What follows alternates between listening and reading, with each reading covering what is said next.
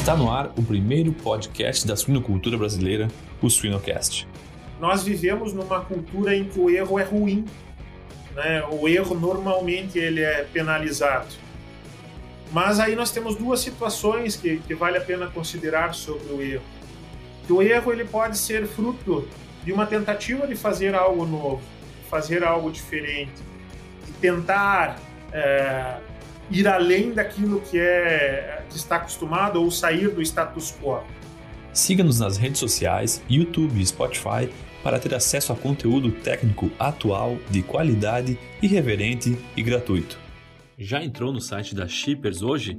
A empresa está em peso no mundo digital, marcando presença nas redes sociais e YouTube com muito conteúdo. Acesse www.shippers.com.br, shippers com SCH e 2Ps, e confira as promoções do mês, lançamentos de produtos, o MS Blog e muito mais. MS Shippers, paixão pelo agro.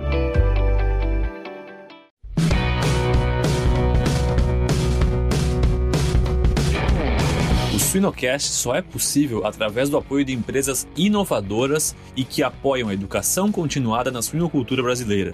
Every Pig, Seva, MS Shippers, IPRA e BioOrigin.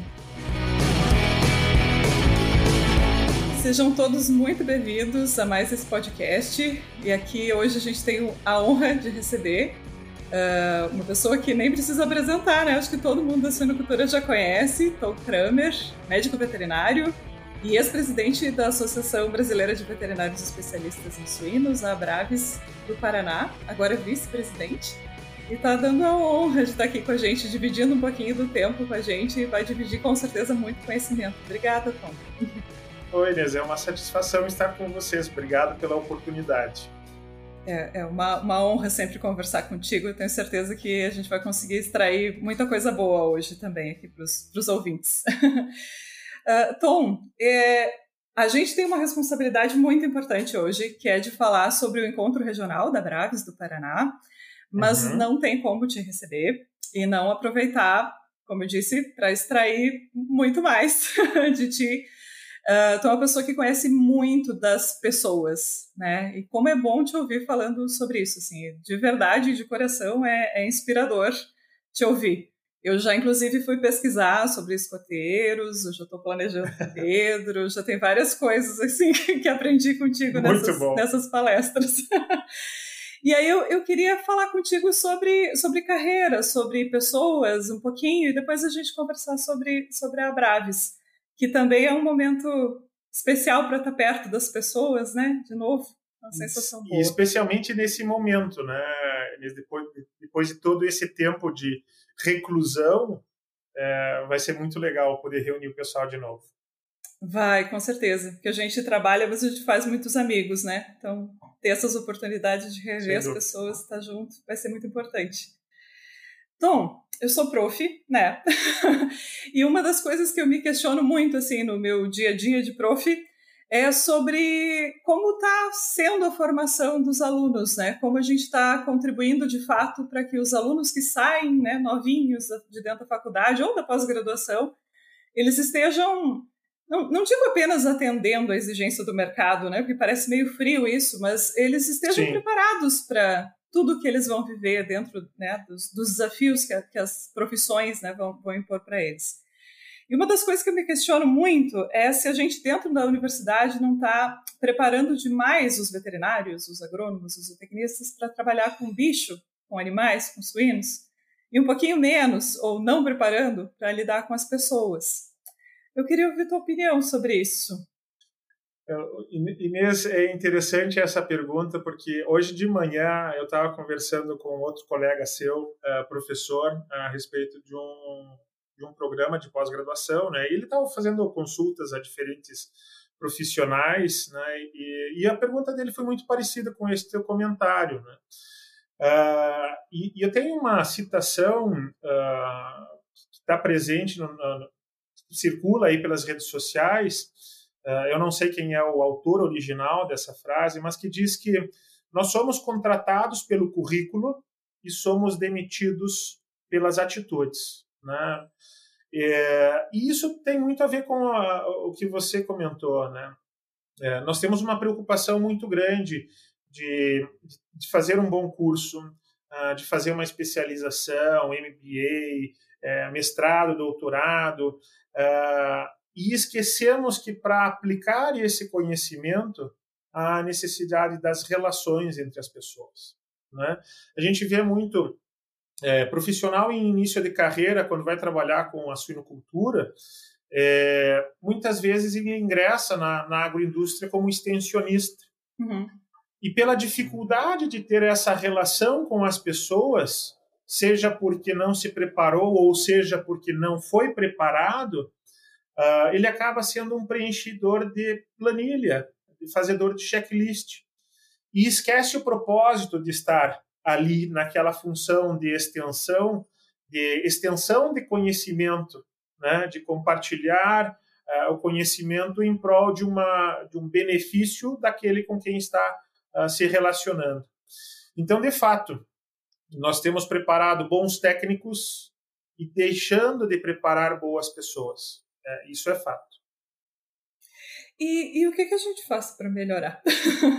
É, essa é uma pergunta também bem difícil, né? Eu não, é, é, na sua opinião, assim, o que, que a gente pode fazer? Ou o que, que os profissionais que estão chegando agora para o mercado e que estão sentindo talvez essa limitação podem fazer para melhorar?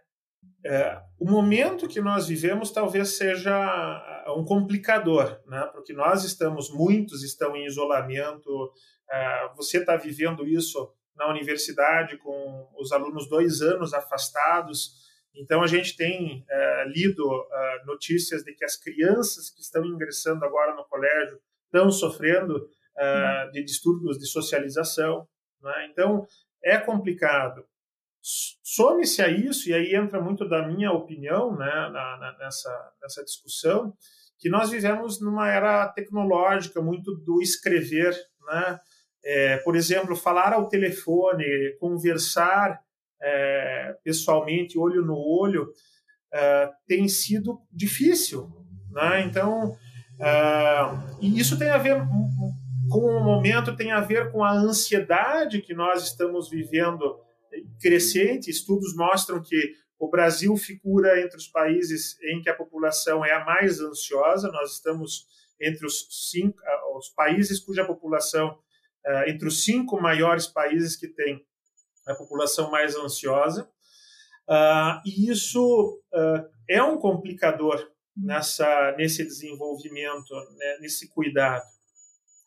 E aí, quando a gente pensa nessa ânsia de fazer, de ser, de realizar, eh, nós esquecemos da, do tempo necessário para o desenvolvimento e também esquecemos da responsabilidade que cada um tem neste desenvolvimento. Seja eu mesmo, no meu autodesenvolvimento, em entender as minhas deficiências, as minhas oportunidades de crescimento, ou seja, uh, aquele que, que, que, convive comigo, seja o meu gestor, seja o meu professor, é, o meu mentor, no sentido de me orientar. Né? Então, é, o primeiro ponto é, para mudança né, é você escolher mudar. E aí, uh, esse é um grande desafio. Né? Uh, nessa ansiedade de querer fazer as coisas ou de querer ser, né, especialmente estimulado pelas redes sociais que mostram é, algo idealizado que não necessariamente é verdadeiro, né, nós queremos atalhos. E os atalhos não são fáceis, né, nem sempre levam para o melhor lugar.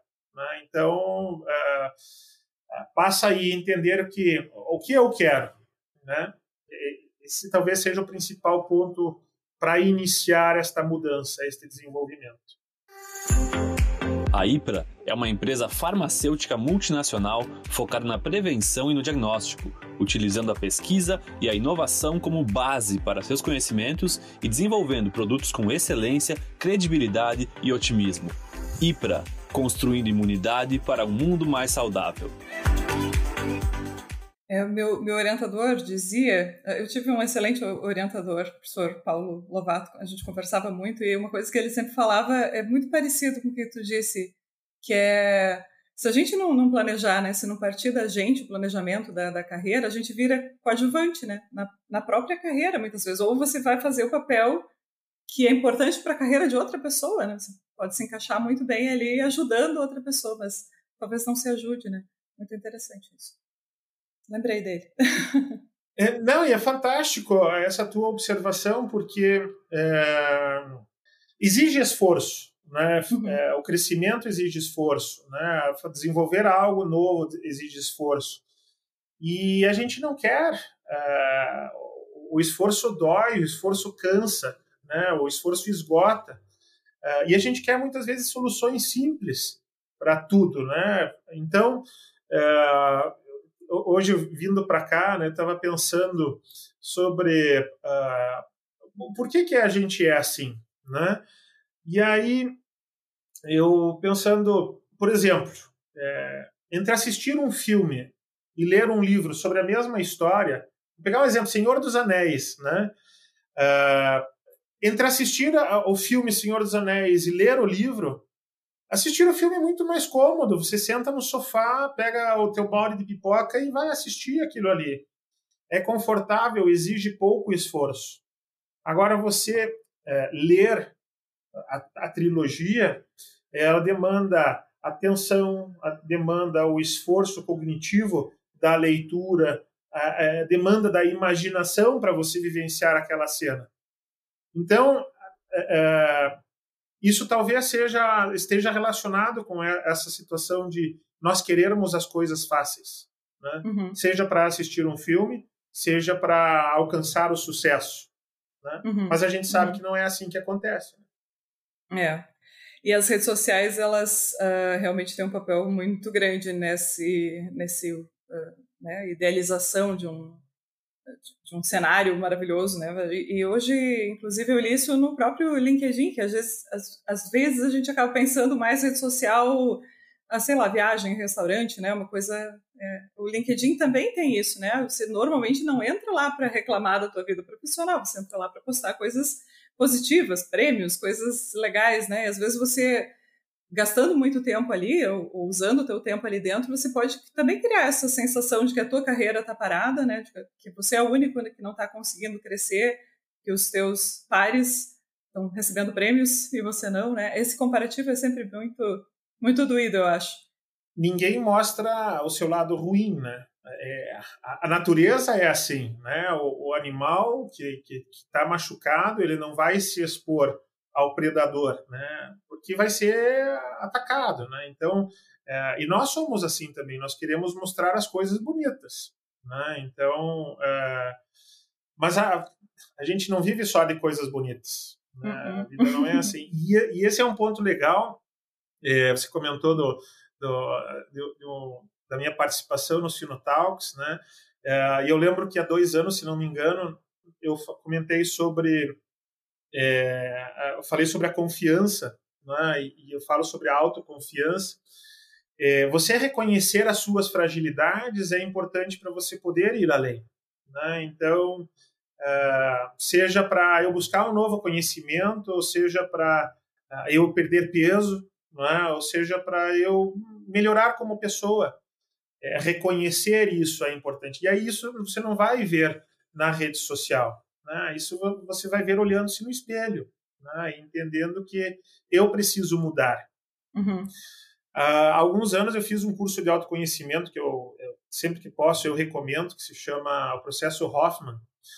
Uh, e lá uh, nós ganhamos um adesivo que passa por, ganhou um adesivo e, e, que dizia assim: a transformação começa em você, né? E e essa transformação, ela que começa em você, vai ter uma exposição, vai ter uma, um reflexo naquele meio em que você convive, na sua família, nos seus colegas. É, e isso é perceptível. Né? E nessa, nesse mesmo curso, eu adotei uma frase que diz que você é 50, é, você é 100% responsável por 50% do relacionamento, de qualquer relacionamento. Então, nessa nossa relação aqui, é, será que eu estou dando o meu 100%? Né? Aí nós garantimos que metade da relação ela está acontecendo perfeitamente. Só que aí é, é, muito mais fácil a gente reconhecer a falha do outro do que a nossa. E esse não reconhecer a, a nossa falha e tentar a, a encontrar culpados para o teu insucesso no outro, parece que torna tudo mais fácil. Mas é como empurrar o problema com a barriga. Né? A, a situação não vai mudar, né? o cenário não vai mudar se você não entender que a mudança depende de você. Uhum. É, muito bem. É verdade. Uma coisa que você comentou algumas frases atrás, eu queria fazer um gancho aqui, que eu acho que também é um, é, é um sentimento muito comum dentro da, da, universidade, entre os alunos que estão naquele finalzinho de curso, vivendo ali toda, toda a ansiedade de planejar a próxima etapa da vida, né? Que é o medo. Medo de errar, medo de ser julgado, medo de de fazer errado mesmo, de não saber lidar com algum problema importante que vai encontrar do outro lado, né, quando sair do portão da, da universidade. E eu acho que isso tem uma relação importante até com, com, a primeira pergunta, né? Talvez a gente tecnicamente esteja preparando muito bem esses alunos, mas a inteligência emocional, as capacidades de gerenciais, né? Todas essas outras capacidades tão importantes quanto, talvez elas não estejam dando a segurança para o aluno, né? De que ele vai ser capaz. Sim. E uh, eu, eu não sei o que falar para eles normalmente sobre isso. Eu sempre digo, não, vai lá, vai dar certo, né? Tenta dar um, um olhar positivo, mas como é que a gente vence esse medo de enfrentar o que está ali do ladinho, né? Esperando por você, aquele desafio que está te esperando do outro lado da formatura? De errar. É, né, é fantástico. E eu, eu tenho conversas sobre isso com as minhas filhas, né? Eu tenho duas filhas adolescentes, uma de 15 e uma de 13 anos. Uh, elas, como toda adolescente, toda adolescente gosta, ou a grande maioria dos adolescentes gostam de ir em parques de diversões. Uh, e eu, até meus 35 anos, talvez, eu nunca tinha andado numa montanha russa, por conta do medo. E aí, nós fomos uh, com a, as, as filhas num parque de diversões e e aí tava aquela, aquele negócio, vamos, vamos papai, vamos na, na montanha russa. E você quer ser um bom exemplo, né, para aqueles que te seguem. E aí eu pensei, eu tenho que ir né, na montanha russa. Mas o medo do desconhecido, ele é uma barreira, né? E aí, por fim, eu fui. E eu cheguei à conclusão que uma vez por ano, pelo menos, eu tenho que ir numa montanha russa. Porque superar o medo, ele é um exercício, né? É, é, é um exercício de entender as dificuldades e ir além. E é mais fácil você se preparar, é, você superar o medo quando você se prepara. Né? Então, é, no caso da montanha russa, qual é a minha preparação? Eu sei que a montanha russa dura lá um minuto, um minuto e meio. Então, eu sei também que depois daquele um minuto e meio eu vou estar bem. Naquele minuto, um minuto vai ser tenso. Vai ser. Mas eu sei que ele tem o fim. Né? Então, é, também há aquele ditado que é, a coragem não é a falta do medo. A coragem é você ir além mesmo é, com a existência do medo. Então, o que, que a gente precisa fazer para superar esse medo? é, é entender o máximo possível das variáveis que podem comprometer o meu desempenho é, e, preparar-me para isso. Né? Então, estar na escola, na universidade, preparar-me para aquilo que, que, que, vem depois, é, é, fazer um bom estágio, é entender uh, o que acontece no campo, eu vou para uma função nova, entender aquilo que está que, que, está envolvido nessa função, tem a ver com a preparação. E ainda não ter, não ter o medo de não saber, que esse talvez seja um grande desafio. E todos nós passamos. Né? É, recentemente eu andei estudando um pouquinho sobre a síndrome do impostor. Hum. Já ouviu falar sobre isso, Inês? Vixe! Pode me descrever aí.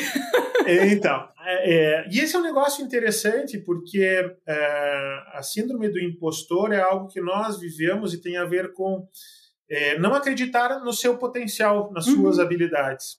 E eu lembro, lá pelos idos de 2008, talvez, eu estava numa reunião na empresa que eu trabalhava, nossa equipe, um colega que eu tenho um respeito muito grande, porque ele é, foi um grande exemplo para mim, segue sendo um grande exemplo para mim. É, e ele virou para mim e falou assim: então acredite mais em você. Né? Porque, porque eu tenho o comportamento do, da, da, da síndrome do impostor.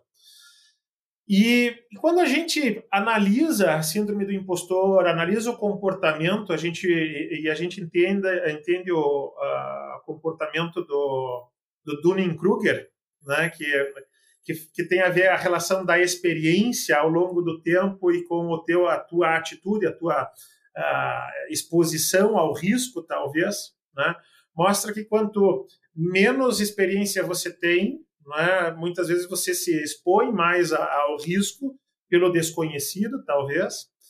Uh, e, e, a partir do momento que você vai entendendo as coisas, você tende a se expor de forma cautelosa, porque você, obviamente você já é experiente. Mas ao mesmo tempo a gente corre o risco de não querer se expor ou ter medo de se expor por talvez não uh, não querer parecer uh, ignorante, no sentido de ignorar aquele assunto, uhum. uh, ou de não falar uma besteira, ou de não ter uma atitude ruim, ou de não cometer um erro, que também é outro ponto importante associado ao medo. E aí, quando a gente fala do erro, é, nós vivemos numa cultura em que o erro é ruim. Né? O erro, normalmente, ele é penalizado. Mas aí nós temos duas situações que, que vale a pena considerar sobre o erro. Que o erro ele pode ser fruto de uma tentativa de fazer algo novo, de fazer algo diferente, de tentar é, ir além daquilo que é que está acostumado ou sair do status quo, né? É, e esse erro ele vai acontecer porque o erro faz parte do aprendizado. E aí você comentou do, do, movimento escoteiro, né? Esse ano completo 30 anos de movimento escoteiro. É, e a metodologia que, que é trabalhada no movimento escoteiro é do aprender fazendo. E o aprender fazendo implica no erro. Eu vou fazer uma fogueira, ela não vai acender, ou eu vou me queimar, né? Mas é um ambiente controlado. E aí o estágio é importante para isso é, ter alguém que, te, que, que você confia, o teu orientador ou o teu mentor, em que você permite com que ele é, opine a respeito daquilo que você faz, é importante para você, ao cometer o erro, entenda o porquê cometeu este erro e possa ir além, né, melhorar. Agora existe o erro por negligência, né? E esse erro, esse erro realmente, esse tem que ser punido mas o erro por querer fazer algo novo, diferente, ele é parte do aprendizado. Eu lembro, Inês, que uh, em casa eu tive um, um, professor fantástico, meu pai sempre foi um autodidata, uh, e ele estimulou muito a curiosidade, né, o querer descobrir coisas novas. E ele, uh, ele fala sete idiomas, para você ter uma ideia. Né? Não fala nenhum perfeito, mas ele fala, né? Ele tem coragem de, de, de se expor. Não tem medo então, de errar. É. Exatamente, né? Ele fala: se alguém quiser conversar comigo, uh, eu sei falar assim, né? Se ele quiser me entender e, quiser ter a comunicação, ela vai acontecer, né? E ele foi uh, sempre gostou de, de, ensinar, de ser professor, uh, na sua simplicidade. eu vejo que ele sabia falar, ele sabe falar para um diretor de uma empresa ou para uh, para o zelador da empresa. Ele sempre soube adequar o discurso ao público.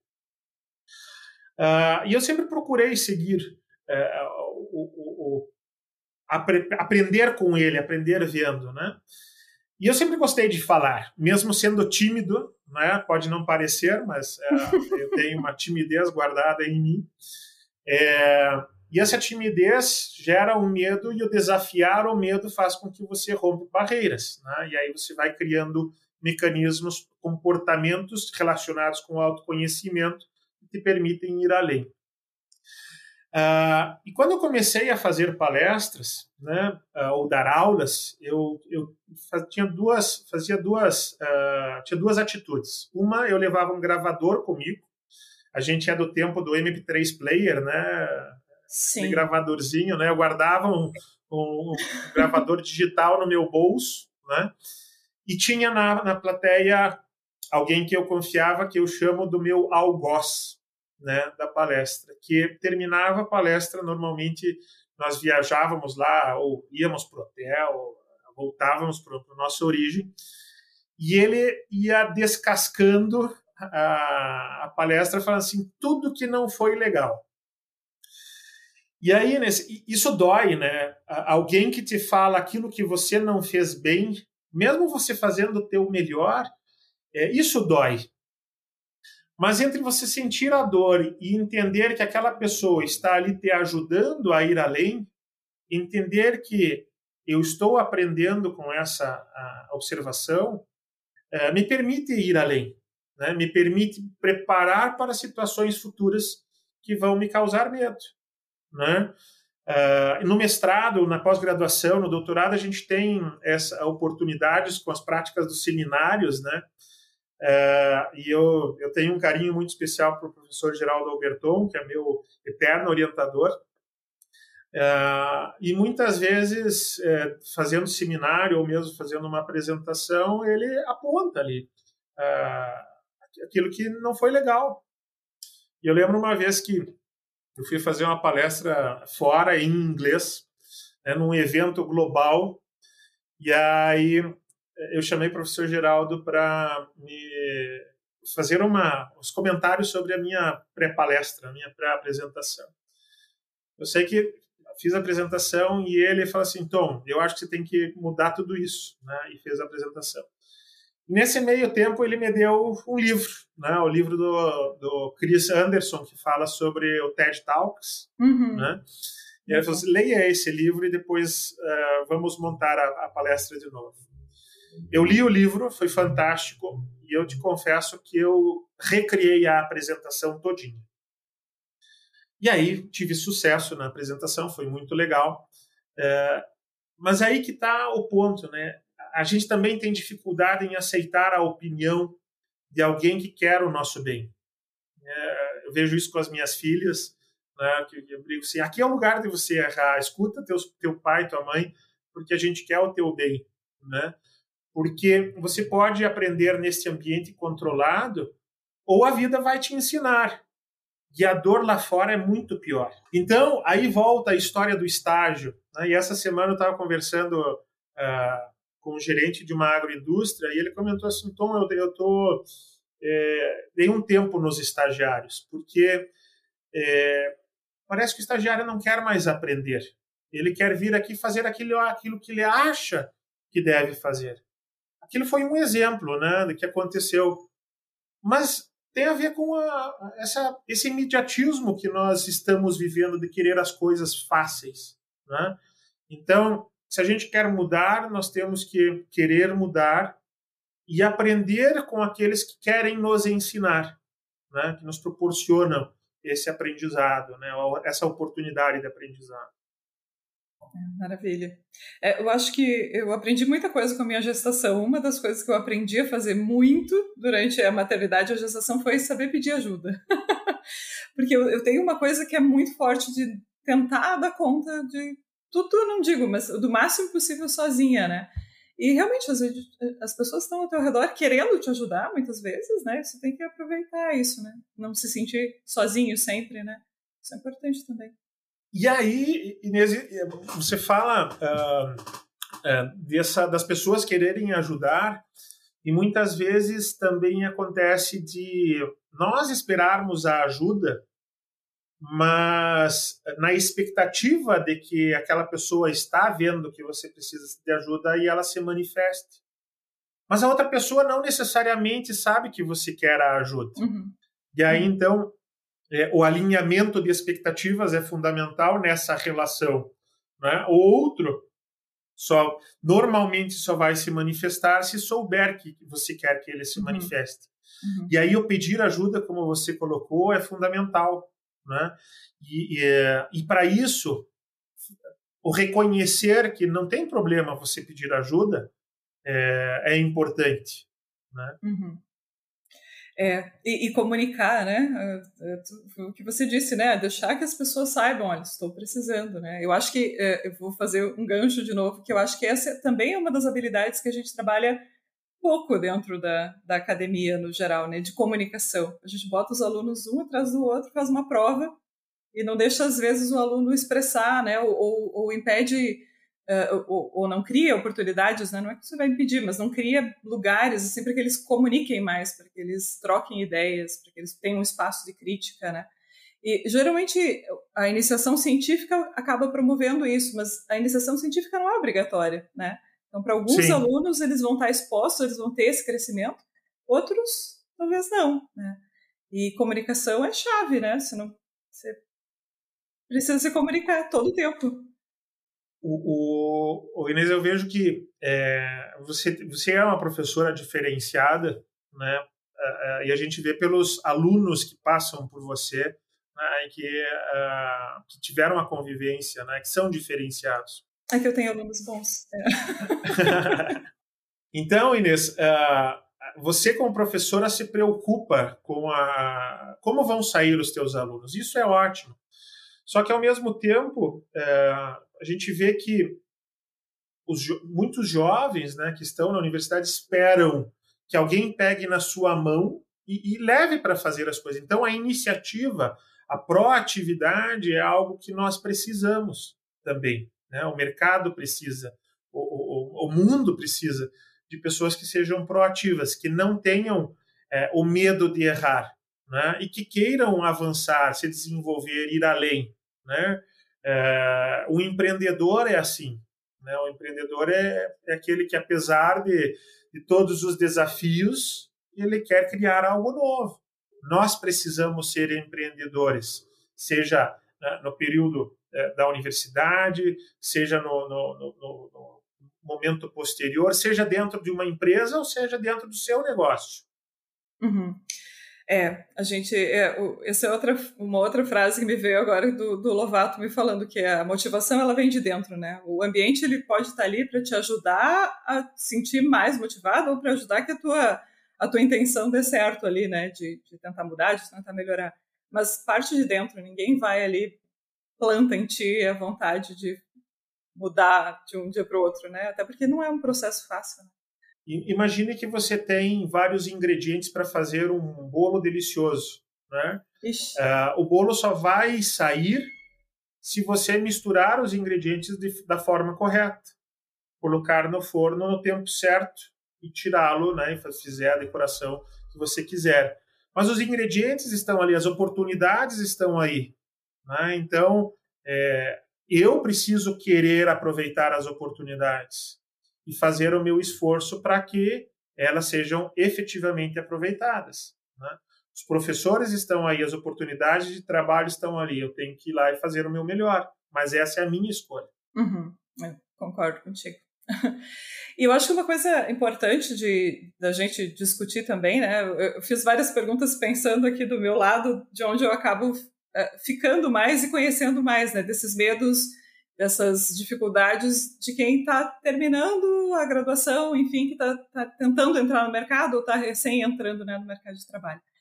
Mas quem está dentro do mercado de trabalho, né, já, assim, eu, você, a gente também tem os medos do nosso dia a dia, né? A gente também tem esses desafios e como é importante a gente estar tá com a cabeça no lugar, né? Para a gente, o conhecimento técnico, tudo a gente vai usar todos os dias, várias vezes, inclusive no mesmo dia, mas a inteligência emocional, né? O saber dizer não, do saber o, o, que luta vale a pena lutar e que onde vale a pena investir teu, a tua energia, né?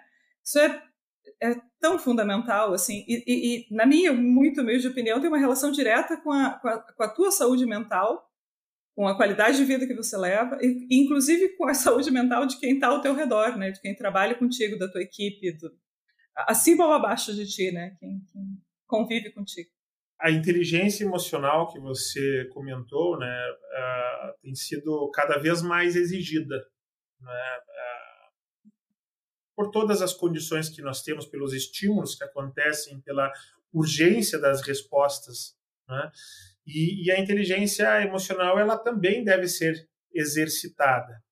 Né, é, é, E aí volta ao início da nossa conversa, da importância do autoconhecimento. Né?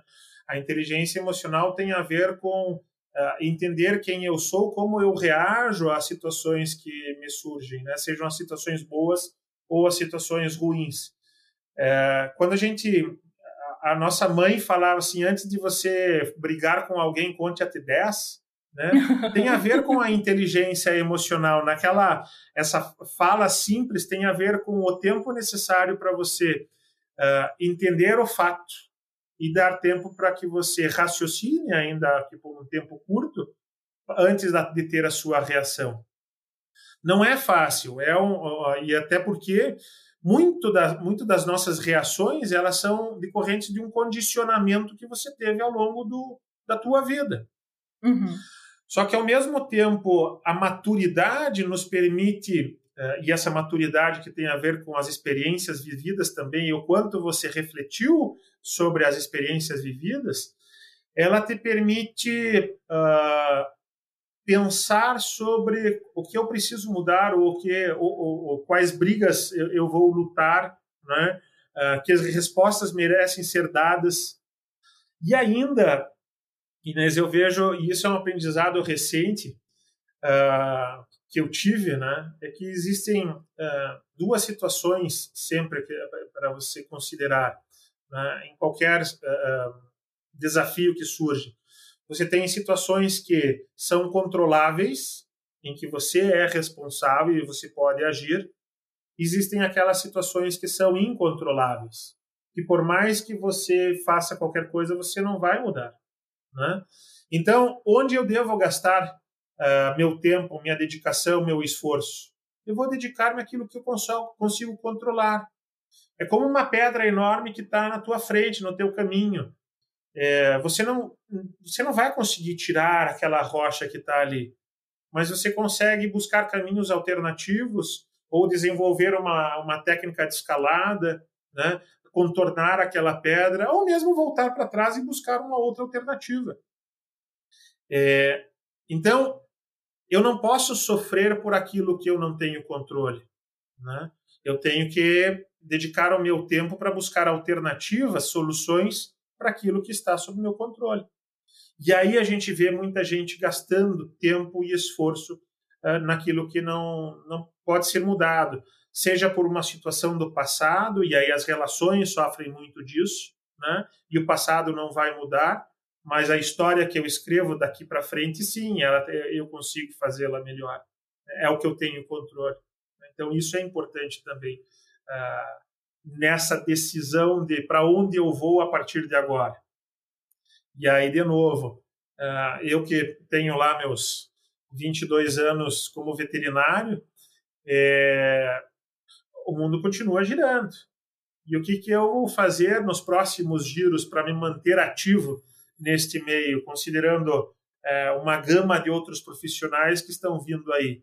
Eu tenho que garantir minha empregabilidade, eu tenho que manter é, o interesse pelo meu trabalho, né? ou, ou eu tenho que ter certeza que a marca que eu quero deixar na minha história vai ser boa. E para isso eu tenho que estar me preparando, entendendo onde eu preciso evoluir, me desenvolver. Hum. Volta até para o planejamento, né, que a gente estava falando antes, para se conhecer, né, para saber onde, onde são os pontos que a gente precisa uh, trabalhar ali, né. E, e, e, eu, eu quero aproveitar para fazer um comentário que você, você falou da síndrome do impostor. Eu, eu, depois que, eu, que me falaram esse nome que eu comecei a ler sobre ele, é, é tipo a descrição da minha pessoa, né? E quando você disse que você é uma pessoa tímida e falou de. de eu, é, é, muito interessante quando a gente. A imagem que a gente tem de uma pessoa e a imagem e os problemas que a pessoa tem, né? As, as dificuldades que a pessoa tem. Eu nunca imaginei que você fosse uma pessoa tímida, por exemplo. Porque eu te vejo dando uma palestra com o maior, melhor desempenho do mundo, né? Mas é isso, quanto, quanto, a, quanto a pessoa já, já lutou para chegar naquele ponto, né? Quanto ela já se expôs, né? Quanto ela já trabalhou as dificuldades que a gente esconde no bolso ali na hora de, de falar em público. e aí volta a preparação que você falou e a experiência, né? A gente falou de fazer um bolo, um bom cozinheiro, ele só é um bom cozinheiro porque queimou a carne uh, e entendeu aquilo ali e foi melhorando. Uh, um bom cirurgião, ele só é um bom cirurgião porque ele praticou várias vezes a, o procedimento. Assim como um bom orador, ele vai ser um bom orador se praticar a, a, a oratória. Né? Então, é, de novo, não existem atalhos, né? existe o desenvolvimento ao longo do tempo, é, com dedicação e esforço. Né? É, minha filha mais nova, com seus 13 anos, a gente tem uma disputa doméstica de quem lê mais livros ao longo do ano. Né? ano passado, a minha filha mais nova ela leu 28 livros. Né? E assim, não são livrinhos, né? tem livros aí de 600, 900 páginas. Uh, e é impressionante e quando a gente pensa assim, nossa, esse livro é grosso, né? Mas uh, ah, para você terminar o livro, você precisa começar pela primeira palavra, né? Uh, então, uh, cada esforço que você faz cada dia vai te permitir chegar àquele objetivo que você planejou, como você bem colocou, né, Inês? eu gosto muito das experiências vividas no grupo escoteiro, no movimento escoteiro, e eu lembro que lá pelos idos de 2000, no ano 2000 por aí, um pouquinho antes talvez, é, o chefe Daniel ah, de, de, Ponta Grossa, do, do, grupo escoteiro Princesa dos Campos na época, o chefe Daniel ele falava assim, é, para eu saber para onde vou, primeiro eu preciso saber de onde eu vim e onde eu estou. Né? Então, entender as experiências passadas, os erros, os acertos, uh, que me fizeram estar onde eu estou uh, são fundamentais. E se eu quero chegar em algum lugar, essas experiências vão me permitir ter conhecimento para traçar o melhor caminho, a melhor estratégia para chegar nesse novo objetivo. Né? E aí a preparação é fundamental. Né? Então eu quero, uh, sei lá, eu quero daqui a 10 anos uh, fazer ter tal objetivo? O que, que eu preciso fazer para alcançá-lo? Né? São degraus que precisam ser percorridos. Né? E aí o planejamento é fundamental.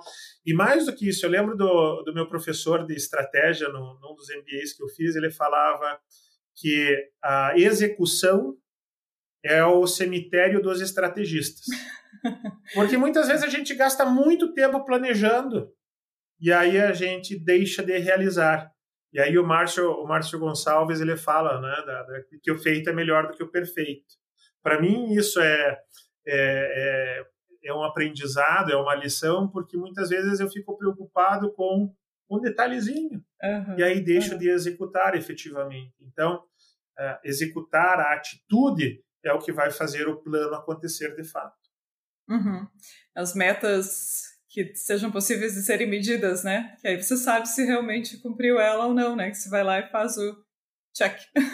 É, você é, deixa uma meta, uma meta aberta, né? Uma meta a melhorar, sei lá, alguma habilidade, né? Mas o que exatamente que tu quer melhorar, quando exatamente e que, né? Como é que se mede essa melhora? Isso é, é importante de ter lá junto também. Sem Muito dúvida. legal. Já pensou estar no top 1% da suinocultura? Acesse academiasuina.com.br e invista no seu conhecimento. Ah, então eu ficaria aqui conversando contigo, mas não sei, uma hora, mas eu não sei se as pessoas vão. Vai ficar um pouquinho longo o nosso, nosso podcast.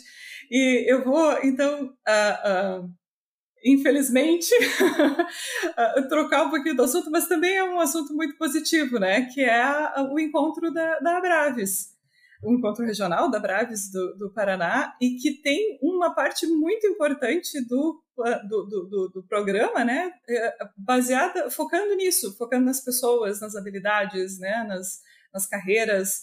Muito bacana Sim. mesmo a programação, assim. É, eu queria te perguntar como é que está a organização, como é que estão as expectativas uh, para esse evento Inês, essa é a 16 edição da, de, uh, deste evento, né, que é o Encontro Regional.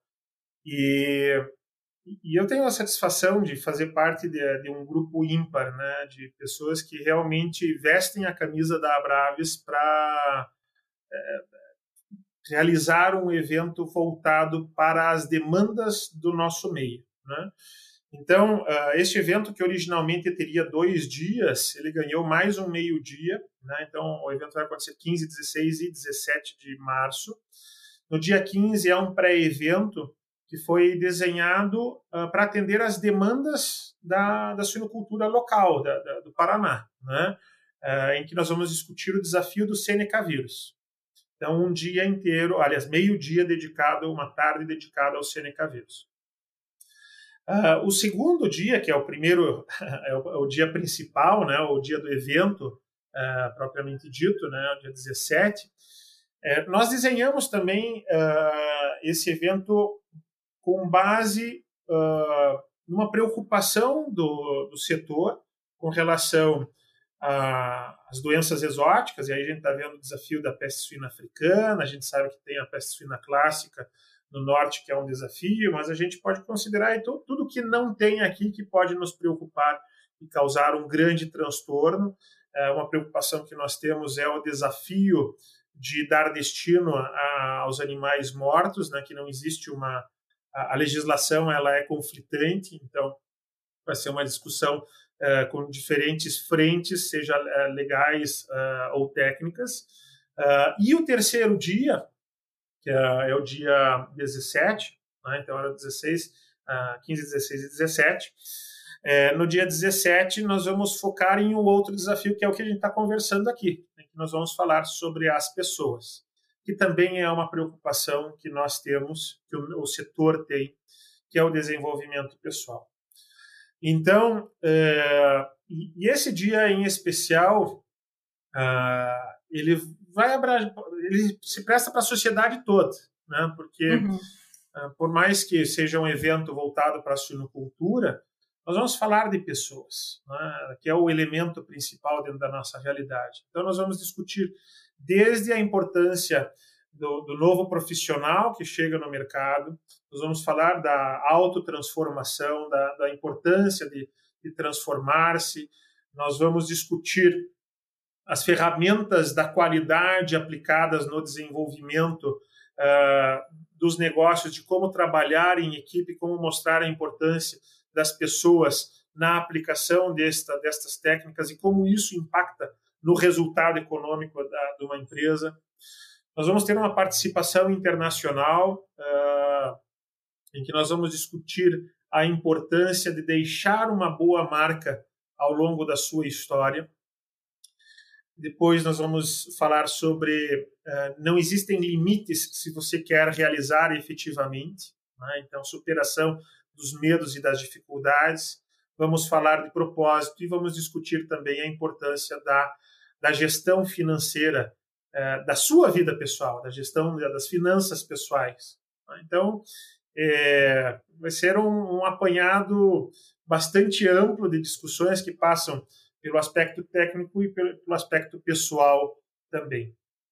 Que é o, o, o, completo, né? A gente não desgruda assim um do outro, né? O, o a, a pessoa, como ela está financeiramente, como está a relação dela com a família, tudo, está tá influenciando em como ela é como profissional dentro da empresa, no dia a dia. É muito legal ter isso dentro de um, de um, de um programa só, né? Porque mostra também e que como a gente, a gente é. Fala pouco a gente fala Nossa, pouco sobre, ainda fala muito pouco. É, e, e, a gente tem claro, muito, muito claro isso na, na nossa regional da Braves Paraná, de que é, as pessoas precisam ser é, valorizadas no sentido de precisamos pensar mais em nós, né, no uhum. nosso desenvolvimento. E aí, uh, entre o dia 16 e o dia 17, pensando nessa valorização, nós temos um momento happy hour. Né? Então, que é, que é tradicional também. Então, é um momento de descontração. E nesse momento em que, felizmente, nós podemos reunir as pessoas novamente, é, nós estamos é, preparando algo muito especial num lugar é, característico para o nosso meio, que é na, no, no, espaço da Pork Beer, que é uma cervejaria em Toledo. Um, um, lugar bastante amplo, aberto, em que a gente pode confraternizar então vai ser um. Nós vamos juntar tudo que, que tem de legal, né? A aplicação, o conhecimento técnico, é, confraternizar e, e cuidar das pessoas. Ah, maravilha. E tá junto, né? Coisa que a gente tem sentido bastante falta, né? A gente comenta muito do, de, né, do emocional, de saúde mental, enfim, como isso está fazendo falta para a gente, ainda mais brasileiro, né? Que gosta de estar perto, gosta de estar junto. Abraçar, né? É... E, e assim, ou dar um soquinho, pelo menos, né? Realmente vai ser ótimo. E a gente até estava comentando antes, né? A gente trabalha tanto e quanto mais você gosta do que você faz, mais tu trabalha, mais tu dedica teu tempo, né? No trabalho, no, nas atividades, enfim, da suinocultura, por exemplo, que a gente acaba tendo muito amigo dentro da suinocultura também, né? Como esses eventos são legais para a gente se rever, assim, né? Porque você troca uma mensagem, você conversa no telefone, mas tá junto de novo, né? Tá, tá, encontrar as pessoas que cada uma com a sua agenda super concorrida ali, mas naquele momento todo mundo junto, podendo confraternizar e se rever. Como isso é bom. E pensando nisso, Inês, nós mudamos o lugar né, do evento, né? E até por conta das medidas necessárias de uhum. distanciamento, né? Então, Uh, nós estamos indo para o Teatro Municipal em Toledo, que é um espaço que comporta mil pessoas. Obviamente que nós não vamos uh, colocar as mil pessoas lá dentro, então nossa expectativa é, é, ter entre 400 e 500 pessoas uh, ali dentro, e vai ser muito bom voltar a, a trazer todo mundo para esse para esse mesmo local, né? Encontrar todo uhum. mundo, a poder abraçar, é, conversar olho no olho, isso vai ser fantástico. Né? Realmente a gente está sentindo falta disso. É, a tecnologia ajuda muito, mas tem coisas que ela ainda não faz pela gente, né? Tem coisas que ela ainda não, não conseguiu substituir. Acho que essa do, do contato, não, né, com todo com todas as medidas de segurança, mas de, né? de estar tá junto, né? É, isso vai fazer muito bem, com certeza. Então, 15 para evento, 16, 17 de março, o evento propriamente dito, Toledo. Exatamente. Cidade muito bonita, vale a pena ir. É o 16º Encontro Regional da Braves Paraná. 15 uh, ah, de março é o pré-evento, 16 e 17 o evento propriamente dito.